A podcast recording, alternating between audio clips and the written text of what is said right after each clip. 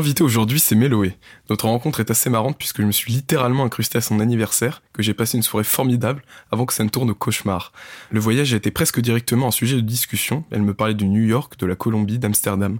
Et sa façon de voir, transmettre, partager et de vivre les choses est une source d'inspiration presque quotidienne, comme si chacun de ses conseils résonnait comme une grande tape dans l'épaule. Aujourd'hui, elle est là, elle revient d'un mois de voyage à travers le Chili et New York, et elle va nous en parler. Bonjour Méloé. Bonjour Émile. Euh, ça va? Bah ça va, écoute, hein. ça va, ça va, fatigué mais ça va. Bah complètement jet lag et, et ça tombe bien, c'est le sujet de l'émission. Ah bah on adore. Euh, tu vas nous parler du jet lag pendant une petite heure. Ouais, je pense que c'est un bon sujet Ouais. qui est, bon de développer pendant une heure. Ah, je pourrais faire ça avec un médecin, un épisode avec un médecin euh, du voyage. Bah en vrai de ouf, hein. Ce serait pas intéressant. du Ce tout. serait pas si ouf, non. Non. Non, non, j'étais poli. Euh, Est-ce que tu peux te présenter? Euh, bah du coup, euh, Méloé, j'ai 23 ans, waouh. Je suis euh, tout fraîchement au chômage, donc euh, j'ai fini mon bac plus 5. J'ai profité du coup de ce chômage-là pour voyager. Et à côté, je fais des études de communication, je fais un petit peu de photos, et puis je fais un peu de tout et n'importe quoi. C'est un peu difficile de se présenter euh, sans que ça soit un entretien d'embauche C'est dur de se présenter quand on est une brillante touche à tout comme Oui, toi. Augustin Trapenard Est-ce que tu peux nous dire un peu globalement dans ta vie les différents pays dans lesquels t'es allé, euh, différents voyages que t'as fait Euh, mon premier voyage, c'était en Sicile avec mes parents, qui a été un des voyages les plus marquants que j'ai fait, je pense, et qui reste encore un des voyages les plus marquants que j'ai fait. Quel âge? hum, je sais plus, je crois que j'étais en, j'avais genre 14 ans, 13 ans. C'était la première fois que je prenais l'avion, c'était la première fois que je voyageais loin. Et après, du coup, j'ai voyagé, euh, en fait, globalement beaucoup en France, euh, tout simplement. En Espagne, beaucoup. En fait, globalement en Europe, avec Amsterdam, Copenhague, Prague. Et après, j'ai fait les États-Unis, euh, du coup, une fois toute seule, une fois avec des amis. Et puis là, je suis retournée. Et j'ai fait aussi la Colombie, du coup, que j'ai fait avec des amis. euh. Plus euh, le fait de partir et peu importe où tu vas euh, qui Totalement. en fait. En fait, euh, il y avait deux conceptions du voyage. Euh, la première, euh, j'ai beaucoup voyagé du coup avec ma meilleure pote. C'est-à-dire qu'à un stade, on a arrêté de s'offrir des cadeaux et on était parti à faire. en fait, chaque année, on partait dans une capitale d'Europe. On a fait toutes les deux Copenhague, Prague, Porto aussi. Après, il y a eu le Covid, donc on a arrêté de le faire. Et après aussi, pour des soucis écologiques, on a arrêté de le faire parce qu'on prenait l'avion systématiquement. C'était vraiment aller euh, dans ces destinations-là, vraiment en mode touriste. Ça veut dire qu'on y allait, on visitait que la ville, on se mélangeait pas du tout aux gens. C'était quelque chose que j'aimais foncièrement faire. hein. Moi, de toute façon, du moment que je voyageais, je kiffais. Et puis après, euh, j'ai découvert en fait le voyage euh, totalement en immersion, aller voir des gens et passer du temps avec eux. Et ça, je l'ai découvert juste en faisant, bah, en partant en week-end chez des potes, mais qui habitent dans d'autres villes. Donc d'abord, j'allais à Lyon, puis après, je suis allée à Angers, puis après, je suis allée à Bordeaux. Et en fait, je passais des week-ends qu'avec eux. Et j'adorais ce truc de euh, d'arriver dans leur vie. Donc en gros, j'arrivais, je participais à leur vie pendant euh, juste un week-end. Euh, je rencontrais leurs amis, je faisais les mêmes soirées qu'eux. Ça, c'est un truc où je suis devenue totalement addict. Et euh, c'est ce qui s'est passé quand je suis allée en Colombie, du coup, où euh, j'ai rejoint un de mes meilleurs potes qui était en Erasmus là-bas. Donc à la base, je vais partir deux semaines. Finalement, je suis partie trois semaines. Je, je vivais avec lui, je vivais les expériences avec lui. Il y avait d'autres gens avec nous. Et en fait, l'idée de vraiment faire partie de la vie d'un pays à plus grande échelle du coup parce que là du coup c'était pas la vie de mes potes mais aussi la vie d'un pays vraiment la culture rencontrer les gens vivre comme euh, comme n'importe qui et ça c'était mais passionnant quoi c'est à dire que maintenant j'ai plus envie de forcément avoir une destination à proprement parler dans ma tête mais genre j'ai plus envie de me dire euh, ah tu pars là-bas ah tu vas faire ça je peux venir quand et euh, comme ça je ferai ton quotidien en même temps que toi et c'est ça qui m'intéresse de ouf quoi dans le voyage je comprends à 1000, 1000%. T'as moins envie ce, ce truc du coup de faire des villes euh, pour faire des villes quoi. Il y a plus ce truc de euh, il faut que je check cette ville avant de mourir. En fait, ce que je veux, c'est vivre des expériences, rencontrer des gens et parler avec des gens, quoi. Et ça, c'est passionnant, quoi. Quand je partais à Bordeaux et que je revenais et que j'étais là, genre, ah ouais, mais je me suis sentie tellement à l'aise, j'ai pu faire ça, j'ai pu faire ça. Bah là, c'était hyper passionnant, quoi. Et c'est ça qui me nourrit beaucoup plus. Euh, Je sais que je peux avoir ce truc là où tu pars, euh, trouve que me faire chier ou ne rien faire dans un autre endroit, ça fait vraiment partie euh, de la découverte. Du coup, bah, t'assumes le côté grand vide que peut avoir n'importe quelle destination. Ah, totalement. J'avais fait une journée à Strasbourg, vraiment sur un coup de tête euh, au début de l'année. J'avais rien fait, j'avais parlé à personne et tout. Juste se poser pendant trois heures dans un café pour taffer. Bah, j'avais l'impression de plus m'imprégner de la ville que quand je l'avais visité petit avec mes parents. Ou... En fait, tu vis dans cette ville-là. T'es pas en passage. Ça veut dire que euh, quand tu vas visiter en tant que touriste, t'es beaucoup plus ces notions de passage où, euh, bah, du coup, tu vas vouloir faire ce musée, ce musée, enfin, voir ce beau monument-là et tout. Mais comme tu dis, si tu prends le temps et si tu euh, te poses dans cette ville-là et que, euh, bah, comme tu dis, tu fais rien, bah tu vis en même temps que la ville parce que c'est ça un quotidien aussi. C'est pas forcément courir à droite à gauche et visiter 36 000 monuments, je trouve. Est-ce que tu peux dire un peu le, dernier voyage que tu as fait, raconter un peu ton itinéraire Je suis partie au Chili, du coup, rejoindre des amis. C'est vraiment, mes potes m'ont dit, on part six mois au Chili, je viens quand Et du coup, euh, j'ai pris des billets et je suis partie au Chili. Je suis arrivée à Santiago, après des grosses galères de transport. Je suis arrivée à 9h et à 20h le soir même, j'avais toujours pas dormi. On est parti euh, du coup dans le sud-nord. En gros, il y a Santiago qui est au milieu à peu près du Chili, il y a le nord et le sud et en gros, c'est deux paysages et deux euh, facettes du coup du Chili qui sont hyper différentes parce que bah du coup c'est un pays qui fait toute la cordillère des Andes donc qui traverse vraiment toute euh, l'Amérique latine. On a fait vraiment principalement le sud. Moi je suis pas allée dans le nord. Le premier truc qu'on a fait c'est qu'on allait dans le nord du sud du coup et c'était incroyable parce que du coup c'est une région qui est quasiment que de volcans et de lacs, voire des volcans enneigés, il y en a énormément. C'est quelque chose de magnifique et moi c'est là une des régions qui m'a le plus touchée. C'était vraiment une atmosphère très particulière.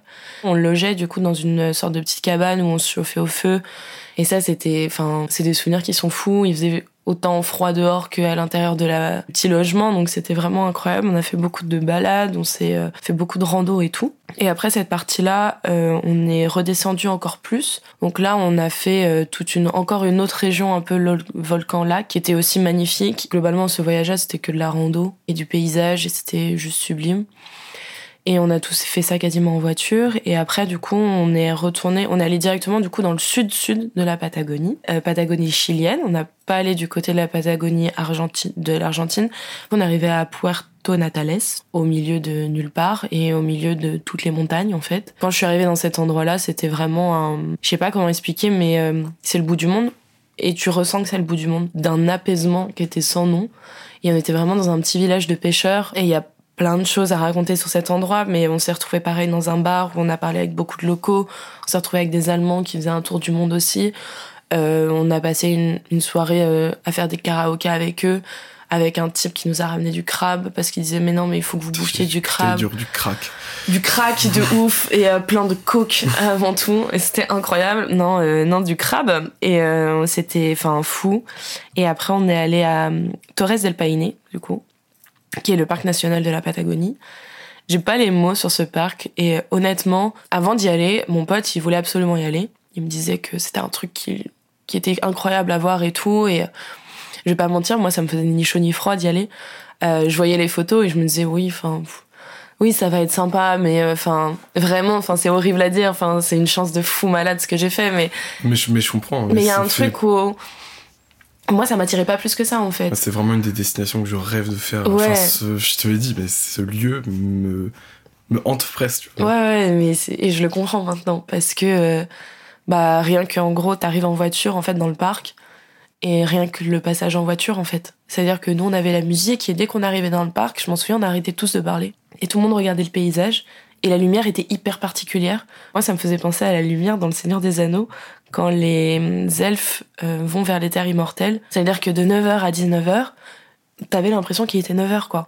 Dès le premier jour, on a fait la grande rando qu'il faut faire là-bas pour aller voir euh, les tours, du coup, de, parce que Torres del Paine, du coup. Du Seigneur des Anneaux, rien à voir, mais oui. et c'était vraiment ça. Et du coup, on a fait une rando qui était, je pense, la plus dure de ma vie, parce qu'en gros, c'est 7 euh, heures de marche c'est 600 de dénivelé. Les derniers trucs, en fait, limite t'escalader, en fait, t'avais besoin de tes mains pour le faire. Enfin, genre, c'était, mais j'ai jamais eu autant mal euh, à mes jambes, j'ai jamais eu autant mal partout. Et j'ai failli abandonner plein de fois. Et en fait, quand je suis arrivée en haut, j'étais là, genre, mais. Déjà, je reste là. Déjà, je reste là jusqu'à la fin de ma vie, tu vois, parce que c'est magnifique. Il y a, enfin. Et en fait, mon pote, il a dit, euh, et je trouvais ça très juste, il fait, j'ai l'impression de voir un poster. Genre, j'ai pas l'impression qu'on qu'on est face à quelque chose qui est vrai. Enfin, j'ai l'impression c'est faux. Les couleurs étaient tellement belles que tu te dis c'est pas possible que ce soit la nature qui fait ça tellement c'est beau, tu vois. c'est pas le cliché genre l'eau bleue. Oh, bah l'eau mais était tellement turquoise, genre vraiment c'était mais plus d'un bleu euh, azur, genre vraiment magnifique, tu vois. Et du coup après cette rando là, on est retourné dans une euh, petite cabane et on a eu de la chance, on a été surclassé et du coup on a eu une énorme cabane vue sur les tours au loin. Et le soir, euh, meilleur souvenir de ma vie, je pense, on est au milieu de nulle part. Et la nuit, elle est dégagée. J'ai rarement vu des, des étoiles aussi belles. Comment tu te sens euh, quand t'enchaînes deux jours comme ça euh, Genre t'oublies un peu où t'es ou t'oublies le reste Genre t'es vraiment dans le truc? Moi, à l'inverse, je me sentais euh, vide, mais euh, de plénitude. Enfin, genre il y a un truc où c'est pas de vide dans le côté péjoratif, mais euh, ça faisait tellement du bien. Et comme tu dis, genre mes problèmes, il y en avait plus. Et t'as réussi à, à avoir, euh, parce que du coup vous viviez euh, globalement un peu toutes les uns sur les autres, avoir des moments de solitude ou des échappatoires ou... Ça, c'était beaucoup plus compliqué à le faire parce que bah, on était tout le temps ensemble. Mais heureusement, il y a eu d'autres moments après, dans la suite de mon voyage, genre à Santiago et à New York, où j'étais toute seule, toute seule. Et ça m'a fait vraiment du bien. Là, j'étais vraiment en communauté. J'étais avec, euh, on était quatre. On a été trois pendant longtemps après quatre. C'est c'est une expérience qui est socialement hyper euh, cool à vivre aussi. C'est dur parce que bah t'as pas d'intimité, mais c'est hyper intéressant sur euh, comment toi déjà tu te comportes, comment tu avances avec ces personnes-là parce qu'elles sont tout le temps là. Et C'est des euh, personnes que t'aimes aussi. c'est des personnes que j'aime foncièrement, que je connais depuis quand même, euh, enfin c'est important de le dire, depuis la sixième. T'apprends beaucoup sur toi, sur l'autre aussi qui est en face de toi, et euh, l'idée c'est, euh, bah t'essayes de cohabiter euh, du mieux que tu peux. Après ça t'es rentré à... T'es retourné sur Santiago et là t'étais toute seule? Alors ouais, on est resté après quelques jours dans une ville de merde euh, à Punta Arenas, Ah oui. que je ne recommande à personne, personne sur terre. le... c'est dans le sud-sud Ah, c'est ouais, c'est en gros quand je te disais t'as as une petite ville de pêcheurs et en gros c'était le- la grosse ville qui était à côté, beaucoup plus portuaire. Et le seul truc qu'on a fait bien, c'est qu'on a pris la route de la fin du monde et qu'on est allé jusqu'au bout de cette route-là pour aller jusqu'à un phare. Là, c'était vraiment la- l'atmosphère fin du monde. quoi. Il y avait pas de bruit, il y avait juste euh, le bruit de nos pieds dans les graviers, même pas de vent, il y avait rien. La lumière toujours. La lumière hyper euh, blanche. Il y avait un, un phoque qui était sur la plage, mort. Ça faisait pas très longtemps, il faisait frais, si tu vois ce que je veux dire. C'était pas si triste. Ça imageait un peu, euh, purée, il y a ce phoque là, il y a rien, il y a pas de bruit. Ça n'avait aucun sens. Et ça, c'est un, c'était fou. Et en fait, il y avait des personnes euh, qui prenaient ce chemin-là et cette balade-là pour aller jusqu'au phare, qui faisaient beaucoup de retraites. Et en fait, je comprenais parce que t'es dans un état psychologique très particulier. Enfin, moi, je me suis sentie dans un état très particulier. Et après euh, tout ce calme et tout ça, moi, je suis retournée à Santiago, du coup, avec euh, mon pote. Et j'ai passé une semaine là-bas. Il faut savoir que mes potes vivent à Santiago. Ils ont voulu vivre vraiment comme des locaux. Donc ils ne dorment pas dans un logement Erasmus avec plein d'Erasmus. Eux, ils ont trouvé une baraque avec 15, le, 15 colocs. Et puis c'est un squat, littéralement. Mais c'est génial. Enfin, moi, je m'en souviens, la porte, en gros, euh, elle est fine, genre elle est toute petite et tout. Ça donne directement quasiment sur la rue. Et du coup, j'avais l'impression de dormir dans la rue. La machine à laver, elle marchait pas, donc tu faisais ta machine à la main dehors et il y avait des cafards que tu voyais dans le jardin et tout. Puis t'avais des chats aussi euh, partout. J'ai appris à connaître leurs deux autres colocs avec qui ils s'entendent très bien. C'était génial, mais il y avait un truc de plénitude qu'on a eu avant et d'explosion en arrivant à Santiago. Et ça, c'était très particulier. Et euh, vu que mon pote, il, euh, il travaillait, il a des études hein, quand même, faudrait qu'il travaille de temps en temps. Je me suis retrouvée toute seule, donc dans ce logement-là. Et surtout, euh, je me suis dit, bah, en fait, mon voyage toute seule, il va commencer maintenant. Parce que j'avais prévu, en fait, de voyager toute seule après euh, le Chili pour aller, du coup, à New York. Et euh, je me suis retrouvée du coup à me balader toute seule, donc dans une ville où j'étais pas sûre de me sentir à l'aise parce qu'à Bogota du coup j'ai été euh, agressée du coup par un mec dans la rue et que euh, bah moi je suis blonde, je suis une meuf, donc euh, moi on me dévisage beaucoup dans la rue.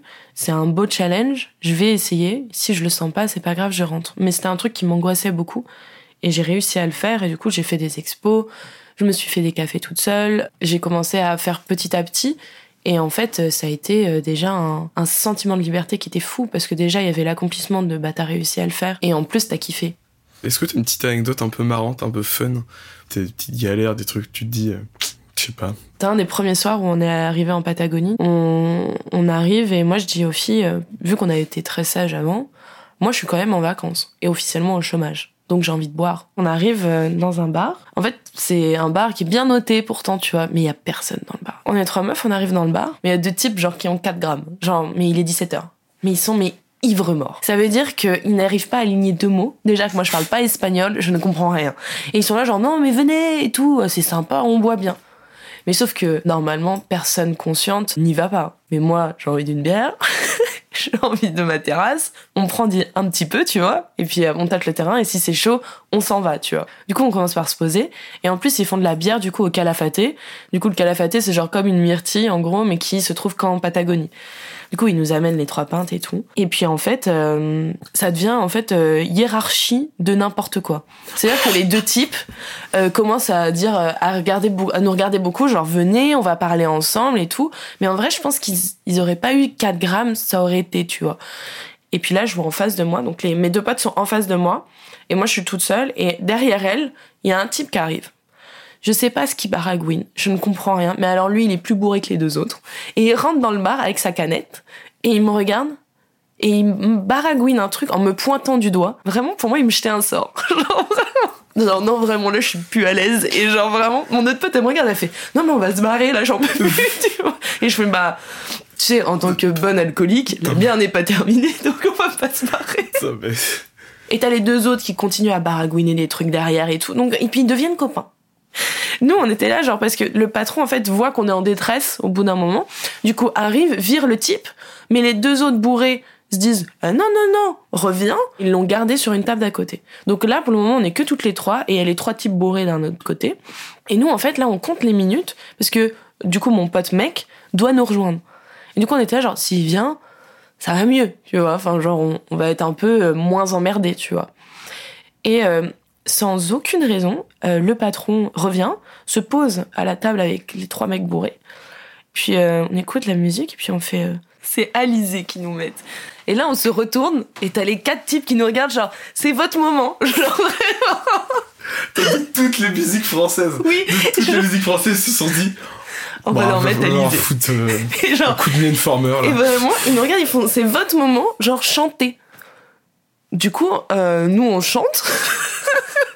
Genre, on est à fond. Mais je rappelle qu'il est 18h. je rappelle qu'il n'est pas 4 heures dans un bar cool en France, c'est qu'il est 18h au fin fond de la Patagonie et on chante du Alizé, tu vois. Et après, du coup. T'es obligé, de enfin, de Oui. toute façon, t'es déjà envoûté. Donc, à Ah mais moi en euh, fait et là en fait je commence à switcher de je kiffe sa mère le moment c'est trop drôle tu vois et du coup on commence à, à tâter le terrain on commence à se dire ah il y a potentiel on peut peut-être mettre nos musiques tu vois et puis là ils, nous, ils veulent nous remettre une musique et là ils nous mettent la Marseillaise. Et du coup on est amené à chanter la Marseillaise avec quatre types torchés dans un bar. Louis est arrivé pendant Pendant ce ce temps-là. temps-là. Enfin, mon pote mec du coup est arrivé pendant ce temps-là. Il arrive, il nous regarde, il fait je comprends pas là vraiment genre. Le patron avait appelé trois quatre types qui sont venus parce qu'en fait on est devenus les bêtes de foire. Mais vraiment les bêtes de foire, ça veut dire que on était les gens trop cool du village. On s'est vachement liés d'amitié avec eux au final. Surtout les quatre types du coup qui sont venus après, pas les bourrés. Enfin le mec a continué pendant toute la soirée à venir me voir et à me jeter des sorts et à vouloir me parler. Et en gros moi ma seule technique c'était de le regarder et de faire je parle pas espagnol, mais en parlant fort. Après, on est allé à Torres del Paine, du coup. Et en fait, quand on est revenu, bah, on redormait une nuit dans ce petit village. Rebelote. Et moi, j'ai dit, en vrai, la vie de ma mère, je veux trop y aller. Et mon autre pote, elle a fait, moi aussi de ouf. Et les deux autres, ils étaient pas du tout chauds. Et moi, je fais, mais en vrai, ils sont sympas. On boit une petite bière au calafaté. Et puis, on s'en va, tu vois. Ça tape un peu le calafaté. Pas tant, non. Mais c'est super bon. C'est vraiment très très bon. La bière, elle est, c'est une bière genre un peu, pas entre blonde et rousse, tu vois. Et ça a un goût hyper, c'est, c'est un peu sucré, mais pas beaucoup non plus. Enfin, c'est hyper subtil en gros. Et ça se boit vraiment super bien. Quand on est retourné au bar, euh, le patron nous a vus, trop content, nous claque la bise. Donc là, on devient les rois du pétrole à ce moment-là. Et il appelle les gens qui étaient à la soirée d'avant, qui viennent. Et on tape la meilleure soirée de toute ma vie à ce moment-là. Et genre, c'était mais incroyable. C'est là où on a mangé du crabe, c'est là où on était avec des Allemands, c'est là où un couple d'Allemands, euh, 30 ans, je suis à côté du type qu'on va appeler Diego. En face de lui, il y a, euh, on va l'appeler Stella. Et en fait, il m'a dragué toute la soirée, devant elle.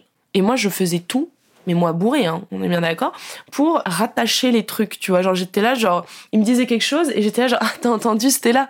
Envie de mourir. tellement affreux que Stella s'est barrée à un moment. Pareil, ce bar est un enfer en fait sur Terre. Pendant ce temps-là, mes potes étaient en train de danser avec les quatre types, en train de danser les danses chiliennes. Donc faut, en fait, je mets un peu le contexte, euh, puis je vois ma pote au loin en train de danser avec un chat.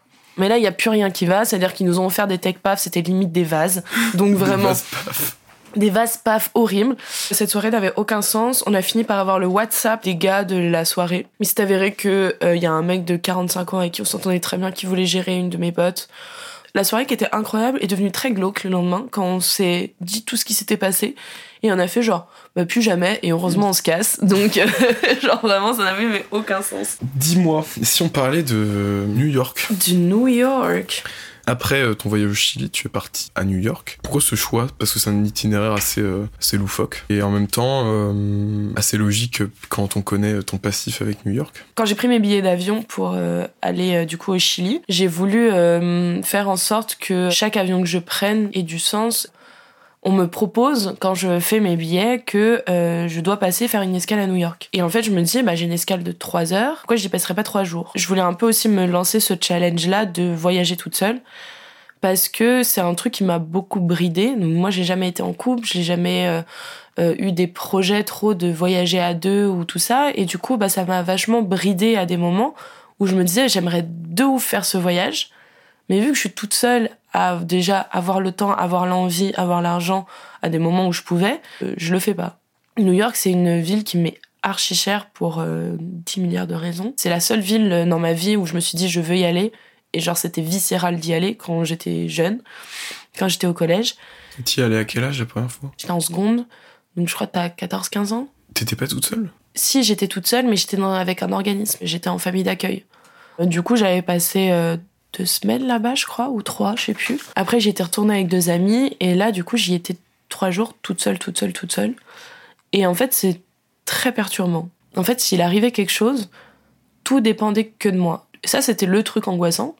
De toute façon, il faut que tu y aies, peu importe ce qui arrive. Et ça t'a pas foutu un grand sentiment de liberté, justement, de savoir que tout dépend de toi. T'as pas envie de sortir de ta chambre, bah tu sors pas et... J'allais y venir. Du coup, quand je suis arrivée, euh, je suis arrivée tôt. Et en gros, j'étais très fatiguée, donc j'ai fait beaucoup d'anxiété le premier jour. Je suis au milieu de Manhattan, j'ai plus de batterie et je sais pas rentrer à l'hôtel. Donc en gros, la petite crise d'anxiété, tu vois, là j'étais vraiment pas bien du tout. Du coup, je me pose dans un parc et euh, je me mets à lire et euh, je me fais draguer par un type euh, lambda. Et en fait, le fait de genre juste qu'il me drague et que ça soit marrant et tout, me fait enlever ma crise d'anxiété. Et c'est à partir de ce moment-là que j'ai commencé de kiffer. Parce qu'en gros, euh, j'étais trop avec mes pensées. Et le fait que ce type me drague et euh, très gentil, très poli, il y avait pas de problème. En fait, ça m'a ressorti de ça. En fait, ça, c'est comme si t'avais le nez dans ta merde et genre là, en fait, tu regardes en haut et tu fais ah ouais, en fait, il y a autre chose que ma merde, tu vois. Des énormes buildings, par exemple. Et ouais, et que putain, t'es à New York, donc euh, bouge-toi, tu vois, de ouf, bouge-toi. Et, et après, à partir de ce moment-là, sentiment de liberté de ouf. Et puis c'est à ce moment-là où j'ai pensé à une phrase que toi tu m'as dit s'il y a bien un truc qui est cool quand tu voyages tout seul, c'est tu fais ce que tu veux. Et en fait, s'il est 16h et que t'as envie d'aller dans ta, dans ta chambre d'hôtel et de dormir, bah tu vas dormir. Si t'as envie de manger à 15h, tu vas manger à 15h, tu vois. Et moi, il était 16h. Mon premier réflexe, c'était de me dire, non, mais la honte, je vais pas rentrer à 16h dans mon hôtel, je suis à New York. Enfin, il y a bien ce truc où euh, tout le monde rêverait d'être à ma place, parce que c'est très stylé, tu vois. Enfin, tout le monde, j'abuse, mais beaucoup de monde. Et moi, je vais rentrer dans ma chambre d'hôtel à 16h. Enfin, genre, trop nul, tu vois. Enfin, faut que je prenne, faut que je fasse tel musée, faut que je fasse ça. Et après, j'ai fait, mais, bah non. T'es seul, donc personne ne le sait. Mais c'est ça. Et, en fait, et puis, et puis en plus, enfin, t'y es dans le pays, donc qu'est-ce que tu veux faire euh, C'est ça. Et juste faire comme un Américain euh, quand il est quand il est fatigué euh, chez lui, ben il rentre à 16h et Exactement. C'est une pote qui m'a dit ça. Elle m'a dit, même si c'est à 16h, t'es dans une chambre d'hôtel et et que tu fais rien, mais t'es quand même dans une chambre d'hôtel à New York et tu fais rien et c'est quand même incroyable en fait. Et puis ça n'empêche pas que à 18h t'as envie de sortir, à 22h t'as Et c'est exactement ce qui s'est passé, tu vois. Mais du coup, c'est à partir de ce moment-là que j'ai repensé à ta phrase que je me suis dit putain, et là sentiment de liberté à fond. À 21h, j'ai fait oh, j'irais bien à Times Square, tu vois. Tu sais, j'avais pas demandé si mon pote était chaud. Non, c'est moi si je suis chaud en fait, genre euh, c'est juste ça, tu vois. Et là-bas, j'ai passé la meilleure soirée de ma vie, toute seule. T'étais où? C'était le deuxième soir. Je rentre dans ma chambre d'hôtel et je fais, euh, j'ai pas envie de sortir ce soir. Donc, euh, je vais aller me chercher euh, des slides de pizza, du coup, qui coûtent un dollar. Et j'ai regardé les anneaux de pouvoir sur un putain d'écran plasma avec ma, ma pizza. J'avais pris un hôtel où il y avait une vue sur l'Empire State Building. Est-ce que tu peux expliquer pourquoi tu t'es retrouvé dans cet hôtel? En gros, j'avais réservé, je voulais réserver un hôtel, mais un bel hôtel, parce que du coup, euh, moi dans ma famille, on fait pas de cadeau pour la fin des études, mais moi je voulais m'en faire un. Du coup, je m'en suis fait un. Et mon cadeau, c'était de m'offrir une belle chambre d'hôtel à New York, à Times Square, parce que du coup, Times Square a une histoire très particulière enfin, pour moi, qui est du coup le sentiment de liberté fois 1000. Puis je regarde les prix, putain, c'est rush, quoi. Enfin, genre, c'est 200 euros la nuit, quoi. Je comprends pas en fait parce que c'est un lundi, mardi. C'est bizarre pour que ça soit plus cher et tout. Et puis je comprends réellement pas jusqu'à ce que je sais plus qui me l'a dit. Je crois que c'est un pote qui m'a dit euh, putain trop cool, tu vas à New York euh, pour Halloween. D'où le prix et d'où le truc que je n'aime pas Halloween. je, foncièrement, je n'aime pas Halloween. C'est-à-dire que là, j'y suis allée. Je suis allée à Times Square. J'ai vu les gens déguisés. Ils m'ont angoissée. Je suis rentrée me coucher. c'est ce soir-là que t'as regardé les autres pouvoirs? Non, c'est. C'est toute la. Si, je crois. Ça aurait été angoissant que ça frappe à ta chambre d'hôtel. J'aurais éteint les lumières. J'aurais fait semblant que je dors. Ah, je suis une mauvaise personne. Non, non, ça c'est faux. Mes parents m'ont appris à faire ça. C'est vrai? Oui. Mes parents faisaient partie de la team de on éteint les lumières et on fait pas de bruit quand c'est Halloween, comme ça les enfants ils viennent pas sonner à notre porte. On était de la team, bah, de toute façon tu n'as aucun voisin donc. Euh... de toute façon. Je sais pas quel est le plus triste. Euh, bah, c'est-à-dire que je n'ai aucune connaissance d'Halloween, j'ai dû faire une fois dans ma vie et sinon euh, une fois ici. après, du coup, il y a eu Central Park où je suis allée le dernier jour. Énorme surprise, bah, c'est l'automne les feuilles, tout était rouge, orange, jaune, magnifique. J'ai rarement vu quelque chose d'aussi magnifique. J'arrivais plus à partir de cet endroit, donc j'y ai passé genre 4 ou 5 heures. Je me suis posée dans les espaces d'herbe en gros, et là je peux pas t'expliquer pourquoi j'ai ressenti ça, mais j'ai vraiment eu l'impression que j'étais dans un souvenir et que j'étais trop contente de le revivre. Et c'était un truc de fou malade, genre euphorique d'être là, heureuse, tu vois, genre le sentiment le plus agréable au monde quand t'es euphorique de juste euh, faire un truc cool. Et bah c'était ça. Et il n'y a pas de, pas de frustration de ne pas le partager? Aucune. J'avais l'impression juste d'être le personnage principal de ma vie. Et c'était la première fois. Parce que du coup, je me laissais pas euh, avoir par euh, faire plaisir à la personne qui est avec moi. Et c'est un truc que j'adore faire. Mais là, c'était tellement agréable aussi de bah, me, moi, me mettre moi au premier plan. Vraiment, à la fin, je me suis serré la main. J'étais genre, franchement, euh, meilleur cadeau. Genre, vraiment, tu t'es offert un super cadeau et tu le méritais. Et, et t'as travaillé pour ça et c'est génial, tu vois. Mais aucune frustration. Enfin, une ville qui, qui représente pour moi vraiment la liberté, c'est New York. Et du coup, de ressentir ça dans New York, ça fait encore plus de sens, en fait. Puis il y a une statue qui parle de ça là-bas, je crois. Non, non, non, tu confonds. On approche des questions qui concluent un petit peu cette discussion. Quand tu pars en voyage, comment tu ramènes des souvenirs? Des... Tu ramènes ça sous forme de notes, sous forme de photos? Putain, on a eu un débat là-dessus là-bas. En fait, on avait ce débat-là parce qu'en gros, elle voulait ramener des souvenirs à tout le monde. Et je lui ai dit, mais en fait, euh, tu sais que j'ai fait la même chose moi. Et quand je suis partie en Colombie, ou même avant quand je partais à Porto et tout, d'un je voulais ramener des souvenirs à tout le monde. Comme si euh, je devais leur dire, pendant le voyage, j'ai pensé à vous. Mais oui, j'ai pensé à vous, mais c'est pas pour autant que je dois vous ramener une affiche. Et en fait, je lui ai expliqué que euh, les meilleurs souvenirs que tu peux ramener, c'est ceux que tu vas raconter, des histoires que tu as à mettre sur tes photos.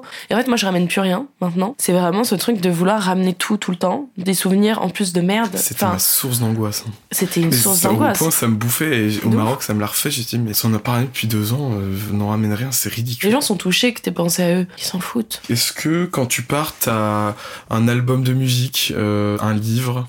Un truc enfin que t'emmènes une sorte de d'œuvre de. Je suis jamais partie avec une playlist à proprement parler, mais elle se crée pendant le voyage. Ça veut dire que là j'ai une playlist de tous les sons que j'ai écoutés au Chili, mais c'est des sons que j'ai trouvés dans les bars, c'est des sons qu'on écoutait ensemble, c'est des sons que j'avais envie d'écouter à tel moment.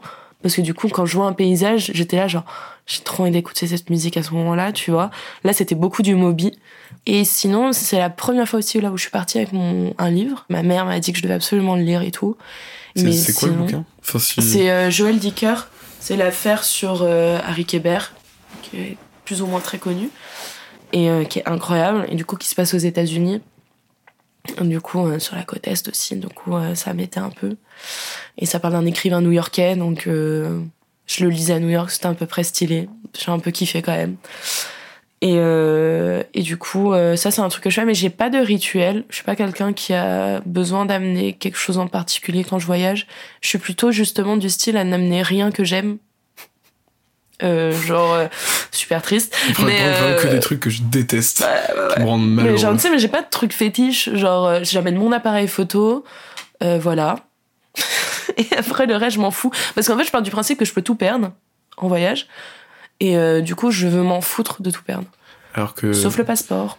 Alors que pourtant, tu peux tout gagner là-bas. Oh, sur, ces mots. Oh, c'est beau euh... Écoute, euh, un grand merci.